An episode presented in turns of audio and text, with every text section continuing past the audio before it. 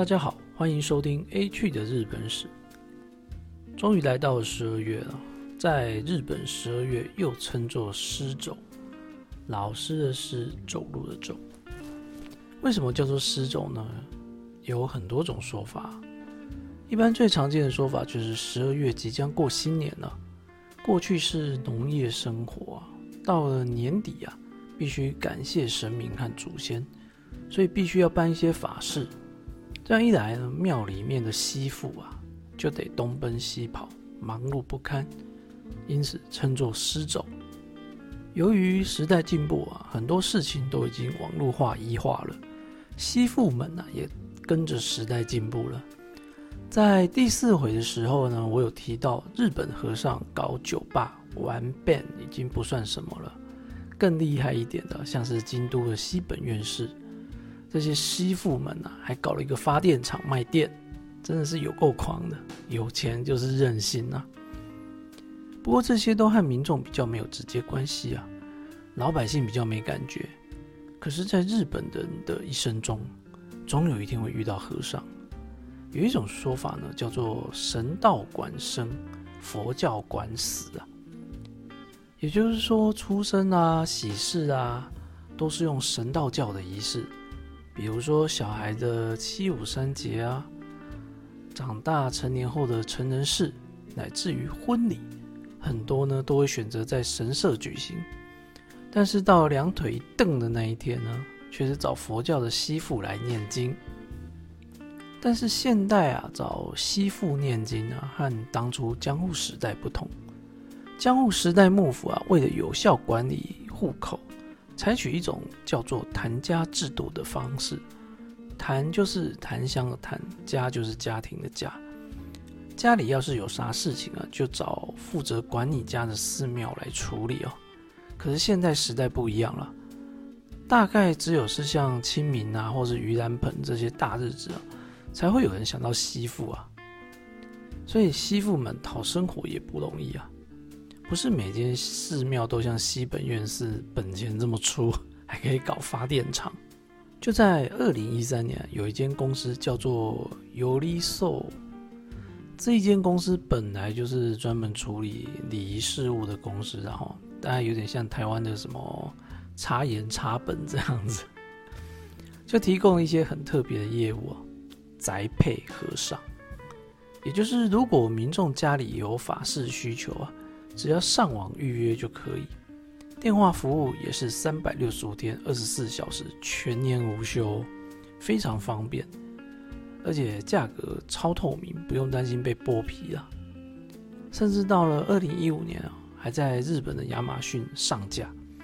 最多的时候啊，加盟的这个媳妇啊，高达一千三百人。有些地方小庙的媳妇们啊，本来生意清淡啊，但是有了这个服务后啊，业绩暴增。嗯，好讲业绩暴增好像有点怪怪的。当然，这也引发了一些问题哦，特别是传统的佛教团体啊，觉得这个太不伦不类了，怎么可以把法事商品化嘞？国外也没有看过人家把神父宅配的啊。而且这样子啊，会发生这个吸附竞价的问题啊？会不会哪天出现一元起标念经，还是买一送一的促销啊？嗯，买一送一应该是不会发生的啊。当然，一旦上网贩售，就属于商业行为了。那买家要不要付消费税呢？吸附这边也得缴税，那怎么算呢？毕竟过去都是。给点心意啦，或者香油钱，给了多少你知我知，天知地知。你现在明码标价贩售就没有操作空间啦。但不管怎样，这个宅配吸附的服务啊，在二零一九年就在这个亚马逊下架了。不过今天呢，你在这个尤利索的官网哦，还是可以购买就是了啦。那刚才提到的呢，是因为一化的时代啊，出现了这个。宅配吸附的服务啊，接下来呢就是聊聊另外一个话题啊，因为一化的出现而出现的一种叫做诅咒代行的服务了。顾名思义啊，就是帮你诅咒别人呐。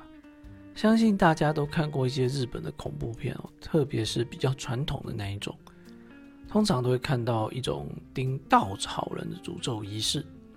这个仪式啊，叫做丑客参拜。丑就是子丑寅卯的丑。嗯，为什么有这个仪式呢？这就要说到平安时代喽。在京都的左京区有一个贵船神社。传说这个贵船神社除了是会马的发源地啊，就是我们去神社看到那种木板啊，那个小小木板许愿用的，叫做会马啊。贵船神社这个是这个会马的发源地，也是丁稻草人诅咒他人这个丑客参拜的发源地啊。为什么会这样呢？因为听说这个贵船的贵船名神是在丑年丑月丑日丑刻的时候降临的。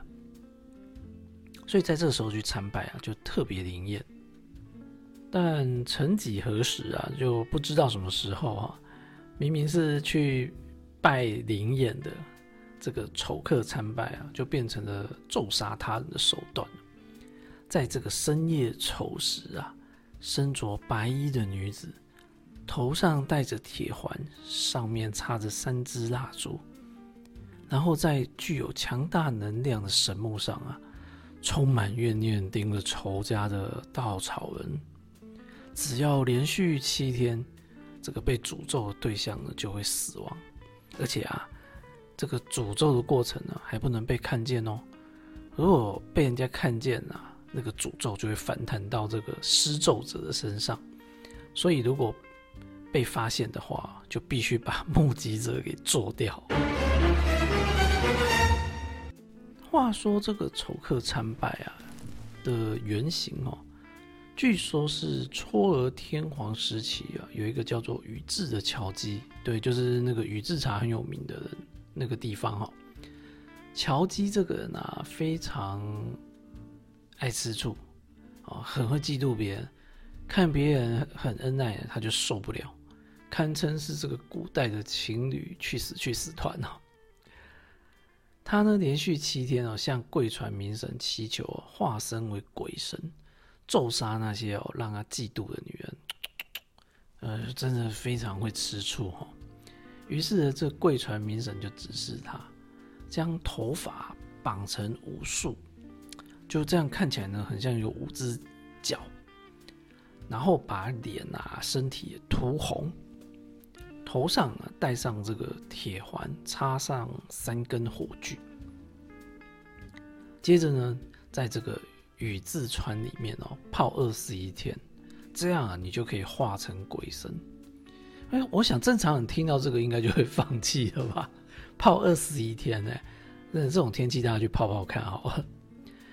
那据说哦，当时这个因为样子实在是太恐怖了哦，很多人看到他都会被吓死，当场吓死。不过我想，这个装扮就算放在今天，半夜走在路上哦，也一样可以吓死人。然后，那到了今天啊，就是二十一世纪的今天啊，还有一些传说，就是说，如果这个情侣呢，呃，一起走过这个宇治桥啊，就会分手的传说，这根本就都市传说了嘛。可见这个乔基的怨念真的是非常强大。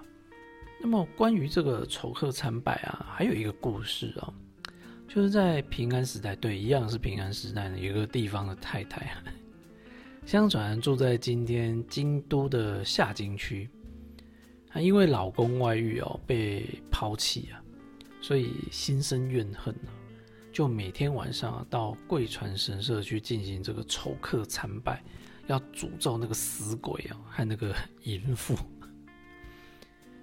原本啊，他这样连续七天哦，期满就可以实现愿望了。可是偏偏在第六天哦，他力气就没了，累死了，啊，就含恨死在这个井边。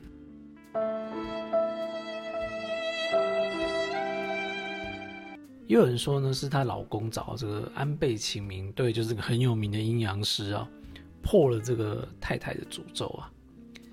那后人呢？看到这情景啊，其实很同情那个女性啊，对，她是受害者嘛。于是呢，就把她当初头上戴那个铁环啊，放埋在这个井的旁边。而那口井呢就被称作为铁轮井库，铁轮就是铁环呐。嗯嗯，现在还有这个这个井哦。对那个女子来说，这一场婚姻啊算是孽缘啊，所以那个铁轮井户哦就拥有这个斩断孽缘的功能哦。但是讲到这边，我们就想到啊，从这个铁轮井户这个地方哦，走到贵船神社，大家可以 Google 一下，大概要走三个钟头啊。那这个来回等于是六个钟头，而且当时是没有交通工具的，只能 只能走路啊。这个走法差不多是忠孝东路走三遍啊，没有九遍那么多了。再加上他诅咒的时间，所以。他等于是六天晚上几乎都没睡啊，难怪会累死嘛。这位太太真的是不简单哈。嗯，那目前这个井呢还在哦，只是因为那个水井的那个水已经干枯了。所以如果有你你想要 想要斩断什么孽缘的话，就自己带那个保特瓶，已经装好水的保特瓶啊，然后到那个铁轮井户那一边，向这个铁轮大明神哦参拜。之后呢，再把那个水参拜过那个水啊，拿去给这个奸夫或者淫妇喝下，就可以斩断孽缘了。不过说到这边，我觉得比较麻烦的应该是怎么让那个奸夫淫妇喝下这个水，这个比较让人伤脑筋吧。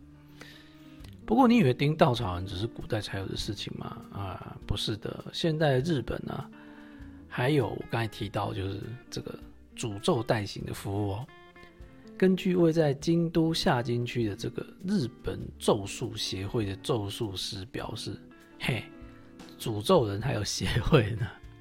他说啊，他根据客人诅咒的需求来盯稻草人，费用呢是两万到五万块日币不等。嗯，主要是根据你的诅咒需求而有所不同。嗯，有意思的是，过去啊，据说比较多是诅咒老公外遇的对象，所以大部分是女生。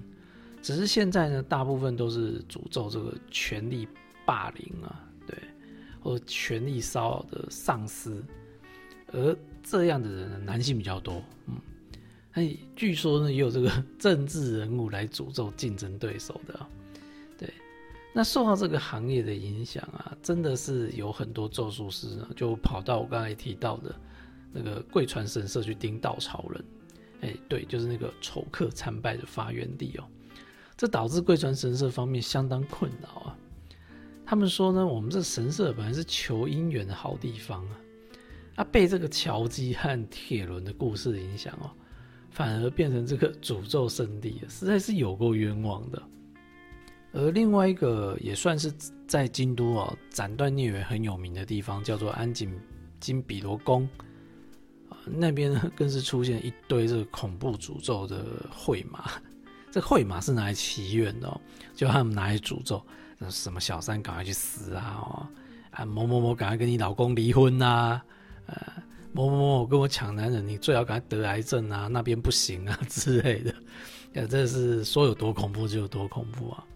就这安井金比罗宫的神社这个负责人就表示啊，大家啊不要把这个怨念啊放在这种地方，这对自己是不好的。你应该要把这个怨念呢放在这个斩断孽缘的部分，比方说戒烟呐、哈 戒毒啊之类的。那日本的俗谚有一句啊，有一句话就是说，你诅咒别人就是挖两个墓穴的意思。什么意思呢？就是一个呢是给敌人，一个呢是给自己的。因此啊，这个诅咒力量啊，最后啊还是会反反弹伤害到自己的。我觉得啊，相信这个诅咒啊，是在极度无奈下才会采用的这个下下之策。不少人应该是用很多很多方法都没有用，才会想到使用这种不科学的方式。哎，还是请大家用认养取代选购吧。啊，不对，是用祈愿的方式去取代诅咒吧。好的，以上呢就是宅配吸附和。诅咒代行的故事。如果你喜欢 H 的日本史，欢迎订阅、分享和评论哦。拜拜。